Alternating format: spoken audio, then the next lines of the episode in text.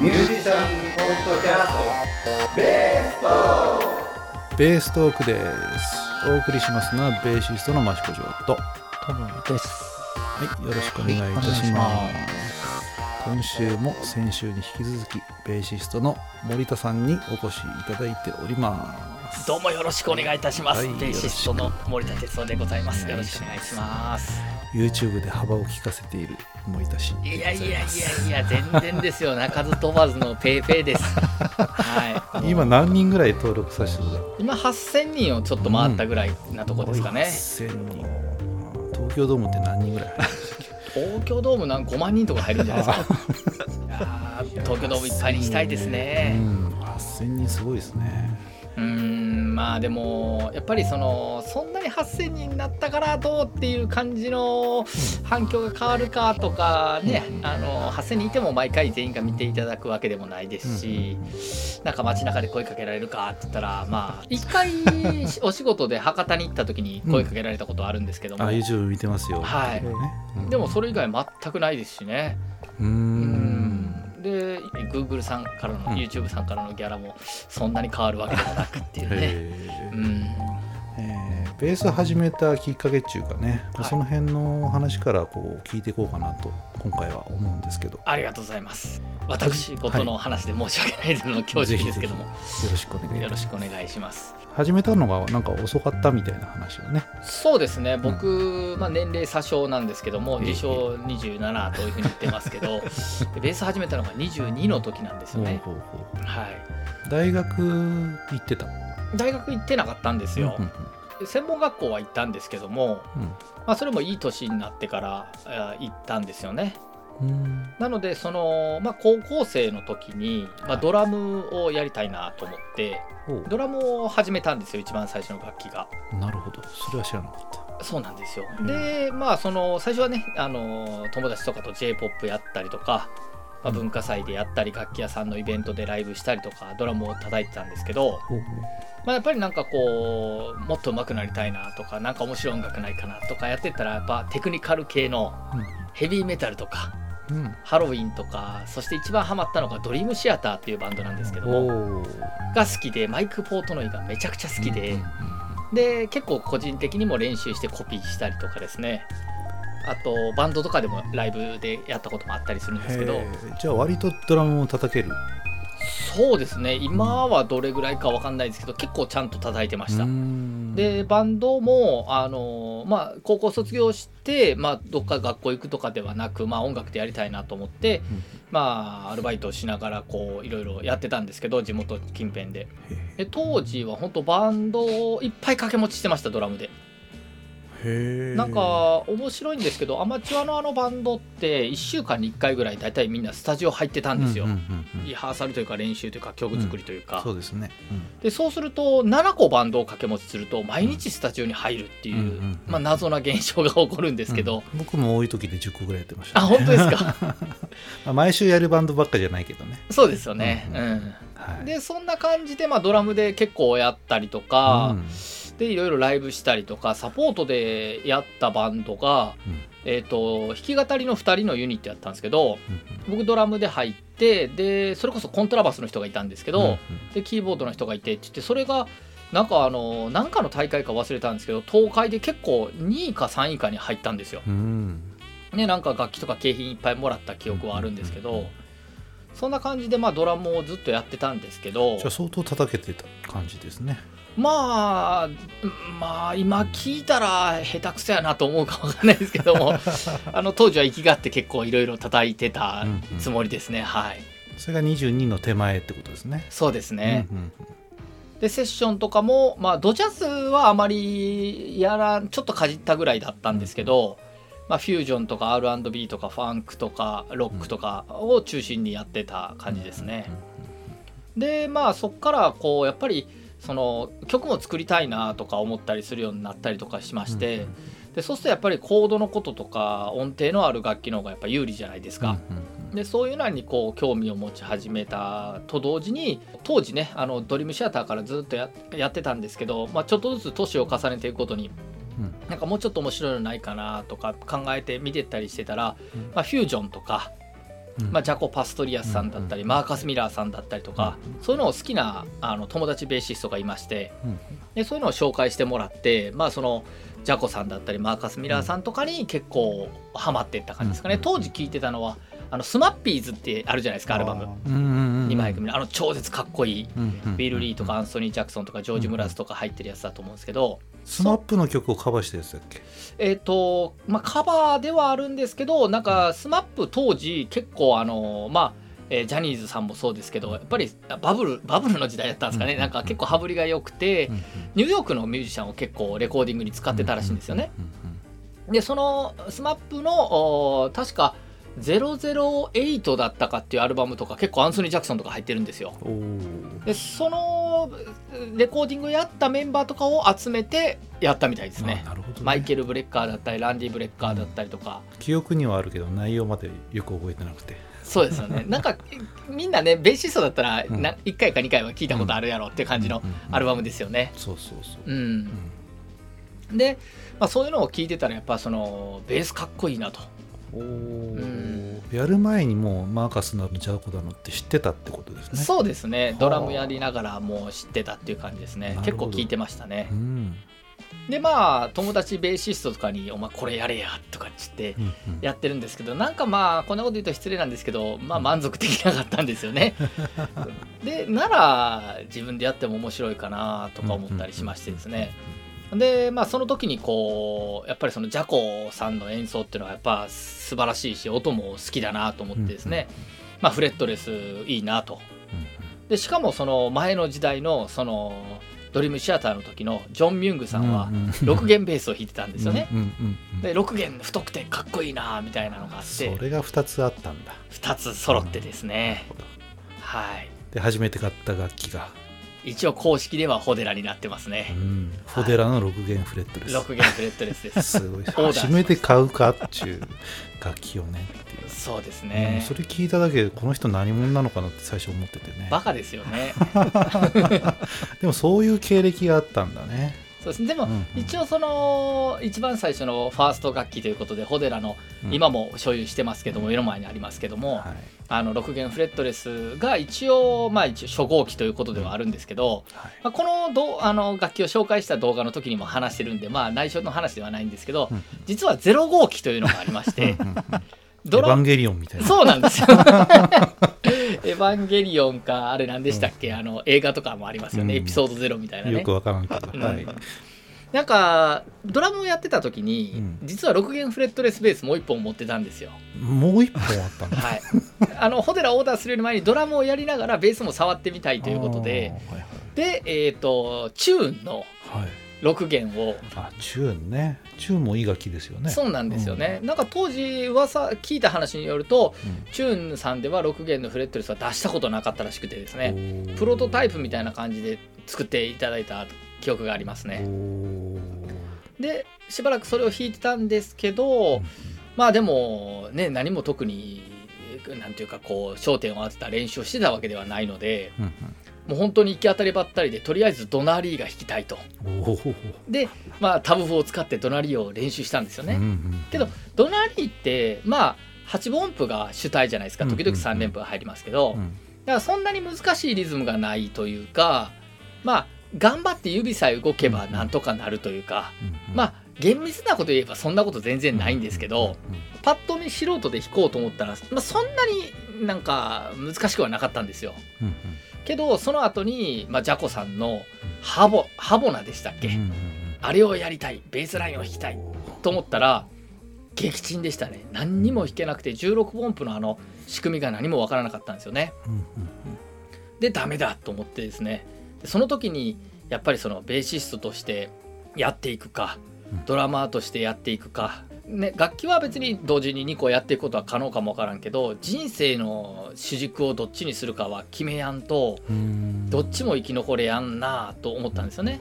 でドラムもまあサポートとかはいろいろやってたんですけどうん。やっぱりそのやるならもう中途半端じゃなくてちゃんとした人に習ってついてでやらなあかんなと思いましてでまあ人生で一番悩みましたねその時は。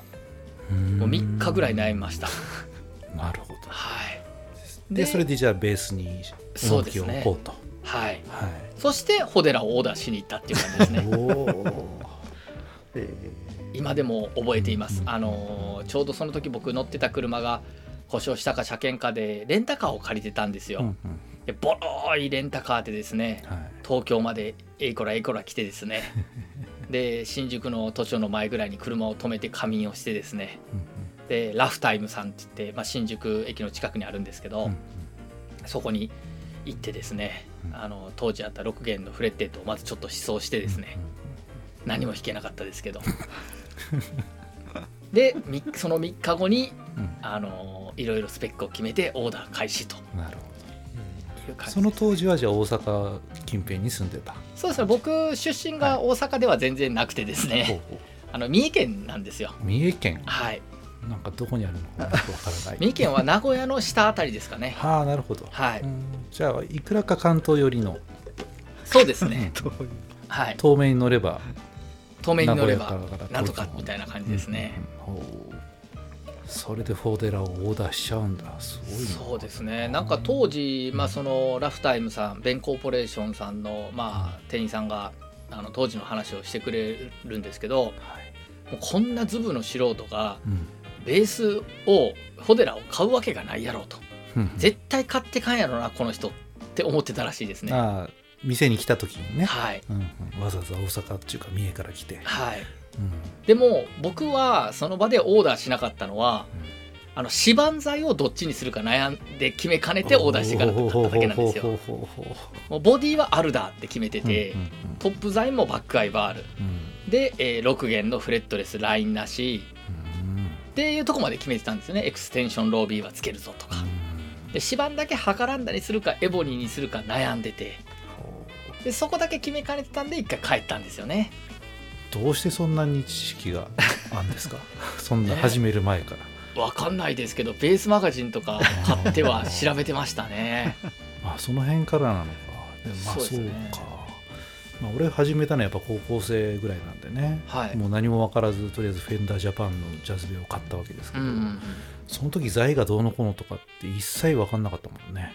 まあ見た目でっていう感普じで、ね、通そうですよね、うんきっとねまあ最初からフォデラをオーダーするのにやっぱそれぐらいは知ってて当たり前というか、まあ、勝負なんでしょうね。性格なんでしょうね、まあ、ある程度ね22歳そうですね。ぐらいだったってことで、はい。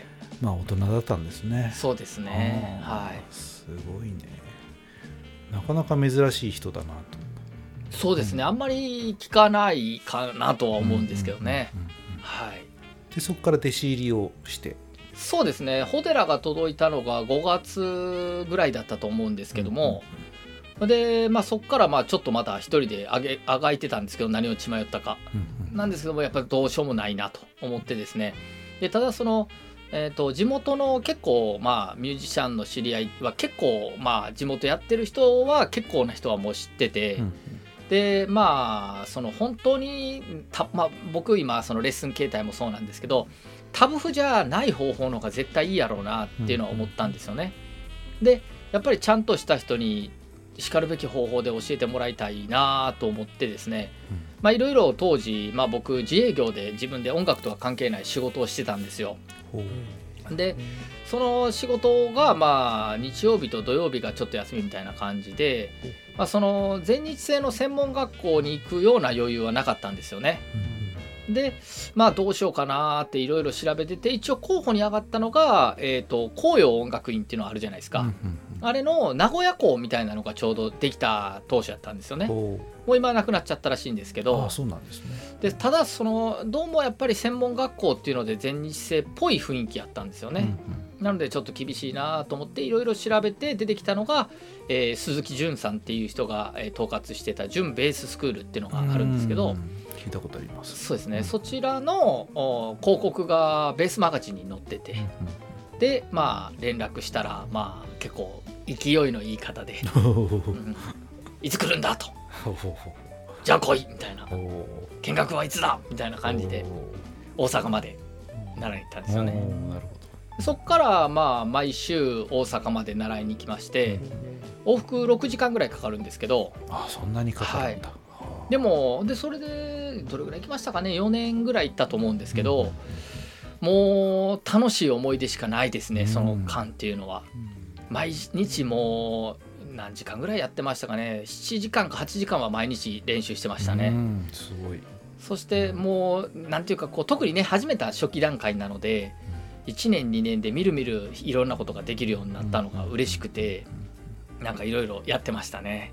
ドラムやってたっていうのはやっぱり役に立ちました？その時えー、とまあそのやっぱりドラムをやってたからだねとかリズム感がどうだねとかよく言われたりするんですけど僕の中ではゼロじゃないかもわかんないですけど関係ないと思ってます。うん。うんはい、ドラマはなんか適当にやってたみたいな。そうですね、うんなんか本読んで耳コピしてリズム叩いてうん。バンドスコア買ってやってみてとかっていう感じだったのでうん。あの特にクリックを使ったりリズムトレーニングを抜粋してやってたってわけでもないのでなんか正しくできるようになるとなんか昔はいい加減だったなって振り返れるよねきっとね。そうですね、うん。本当その通りだと思います。じゃあ22から4年間ぐらい習って267ぐらいになってと。そうですね。256ですかね。6ぐらいの時に、まあ、コントラバスを始めたんですよ、うん。でまあそのとそれからちょっとしてから、えー、と東京に出てきまして、うんでまあその親分の、えー鈴木淳さんにうん直接教えてもらってという感じなんですけどうん最初3年ぐらいはもうクラシックしかやってなかったですね、アルコでずっとクラシックをやってたんですけどでまあ時々じ独学でジャズを勉強してたりしてたんでうん時々セッションのホストとか呼んでもらったりとかしてっていう感じでやってたんですよ。ライブはもう並行してやってた感じ？ライブはほとんどやってなかったです。たまにですね呼ばれてサポートでやってみたいななんかい一般的に言われるジャズの形態のそういう風潮のお仕事っていう感じではなかったですね、なんかもうちょっとバンド形態で、えーいろいろやってる人に呼ばれてサポート行くみたいな感じですかね、じゃあそれまではしっかりこう基礎をクそうですね。ラシックをやってでもその後にまた転機があったんですけど、28か9ぐらいだったと思うんですけどえ専門学校に入ったんですよ。えうん。でこれが面白くてですねあのいろいろまあ考えた結果そこに入ったんですけどえ当時そのたまたま高田馬場のイントロにセッションに遊びに行ったんですけど、だから隣に座ってたギタリストと仲良くなりまして若い。ええでそいつとまあ僕当時その音出し可能のアパートに住んでたのでうんまああの一緒にセッションしたりとかしてたんですよ。うんでそうこうしてたら仲良くなってそいつが行ってる専門学校でもまあ毎日セッションしてるから、うん。遊びに来ませんかと誘っていただいて、で遊びに行ったらもう10代後半から20代前半のばっかうまいギタリストがワンサがいたんですよ、当時の僕からすると。でこれは先生がやばいんだなと思ったんですよね。まあ何回か遊びに行ってる間にたまたまその親分先生と出会ったんですよ。岩谷幸四郎大先生という方なんですけどもまあその人の演奏を聞いた時にですねあ世界がここにいるなというふうに僕は思ったんですよね。で楽器は違うけどこの人に習った方が絶対いいというふうに直感的に思いまして、でまああのもう当時いろいろなことをバイトもしてたりとかしてたんですけどもい捨てれるものは全部捨てて、えー、とセッションホストとかっていうのも全部やめて、ゼロからスタートだっていうつもりでそこの学校にまあ入ったんですよね。でまあ遊び行ったりしてたんで、まあ、受付のスタッフの方とかともまあ知り合いだったりしてたので、まあ、あの入学しますって話をしに行った時に、まあ、ベースの先生ではなくギタリストの方なんですよね。ギターの先生に習いたいんですけどそういう方法でもいいですかと聞いたら大丈夫ですということで。で、まあ、そこから3年間学校に通ってたんですけど、まあ、その3年目ぐらいからはもう結構普通に、まあ、よくあるジャズの形態のライブだったりとかっていうのは開始してみたいな感じでしたね。はい、だいぶまっとうに学んできた感じですね。そうですね、まっとうなんですかね。最近の人だとねでもなんか音大行って、アメリカ行ってとか、ね、ジャズ圏の方とかでもね、しかるべき方法できちんとやってみたいな感じでの人もいらいっぱいいらっしゃるじゃないですか。まあいっぱいいますけどね、うん。うん。僕なんか何にも調理師学校上がって 調理師やりながらバンド活動しつつはい。だんだんまともなレストラン勤めてると土日休みじゃないんでね。はいはい社員食堂とかに流れていきでバンドやりながらそのね講師の仕事が始まってみたいな感じになって、まあ、講師の仕事が始まったら講師なんだからジャズぐらいできんでしょっていうふうにジャズの世界に入ってきて。そうなんですね。でも全然弾けなかったから、まあ、そこから勉強しつつだけど、うん。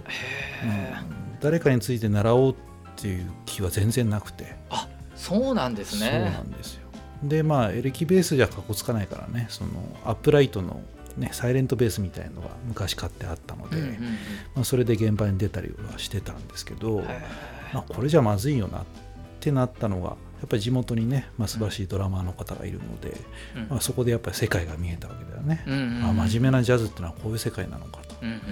でそこでコントラバスを買いうん。うんで、まあ、まともに練習しつつうん。やっとそこから先生見つけてへ弟ー子しつつみたいな感じでね、はいもうなんかこう全て後手後手になってきたみたいな感じかなと。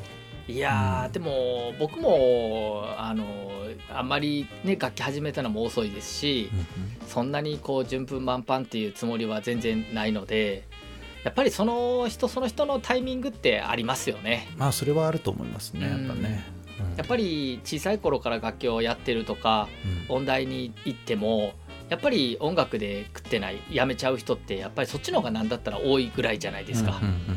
だからまあ最終的にねどっちが幸せかは分かんないですけど音楽やれてたら幸せかどうかも分かんないですけど、でもまあその人その人のタイミングとかっていうのはありますよね。うんねでもなかなか面白い話だったと本当思います。すいませんなかなかと。いやいやいやいやもうね自分のやってきたこととだいぶ違うんでね。ううんん、いやいや面白いですね。またぜひねあのまたこんな時間でよければねぜひぜひぜひお呼びしたいなと思うので、ありがとうございます。はいえー YouTube の方もお続けになって、はい、ね、お互いちょっと切磋琢磨しつつですねありがとうございます。頑張っていきましょうという感じに締めさせていただいてもよろしいでしょうか。僕の話ばっかりでしたけど、い。や全然もう、うん、全ちょ然もう。っとち違う話よかったら。まあいろんなゲストいくらか呼んでねやっぱ音楽の始まりどうだったんですかみたいな話をやっぱ聞くんだけどね、はいうん、あやっぱそれぞれみんな違う始まり方してるよねっていう中でね、まあ、今回森田さんの話聞くとねやっぱり特殊だよねとは思いましたねかなりその、うん何でしたっけ？言葉ありますよね。真実は小説よりきなりみたいなこともありますもんね。そうそうそうそう、うん。ねまあ情報としてはねその初めて買ったのが6連のフレットレスでフォデラだったんですよ。ってのはもう強烈に覚えてたので この人どんな人なのかなってのはずっと思ってたんだけど、まあ、それのね始まりもちゃんと聞けたから今回はねありがとうございます。僕的にはすごく面白かったですよ。ありがとうございます。もう大して話すようなね内容ではないかもわかんないですけども。YouTube で喋ってることもねあのすごく共感できるところも多いしま感じてるとこは一緒だねと思って安心一緒ですね。安心しました。いやー楽しかったですよ。あありがとうございます。なんかも まあね本当いろんなねカットするようなこともたくさん喋ってねえいい時間になりましたんでうありがことうございます。聞きたいと思いますが、えー改めてね森田さんの YouTube チャンネルなんかもね一応概要欄の方には貼り付けておきますが、よろしくお願いいたしまえーす知らなかった人はぜひ見てもらうとねそうですね。もう顔も出てますんで。顔も出ております。もうこんな感じで喋ってますから。はいありがと今日うござます。はいおとなしかった方よねかなりね、めちゃくちゃおとなしかったです、うん、カットしたとこはだいぶはじけてましたが。いやいやいやとても僕本当共感できるところ多くてね。ありがとうございます、本当尊敬しております。い、やいや、はこちらこそでございます。い。やいやこれからもどうぞよろしくお願いいたこしますよろしくお願いいたします。ということで、えーお送りしましたのはベーシストの益子町と森田哲夫とトムでした。はいありがとうございました、ありがとうございました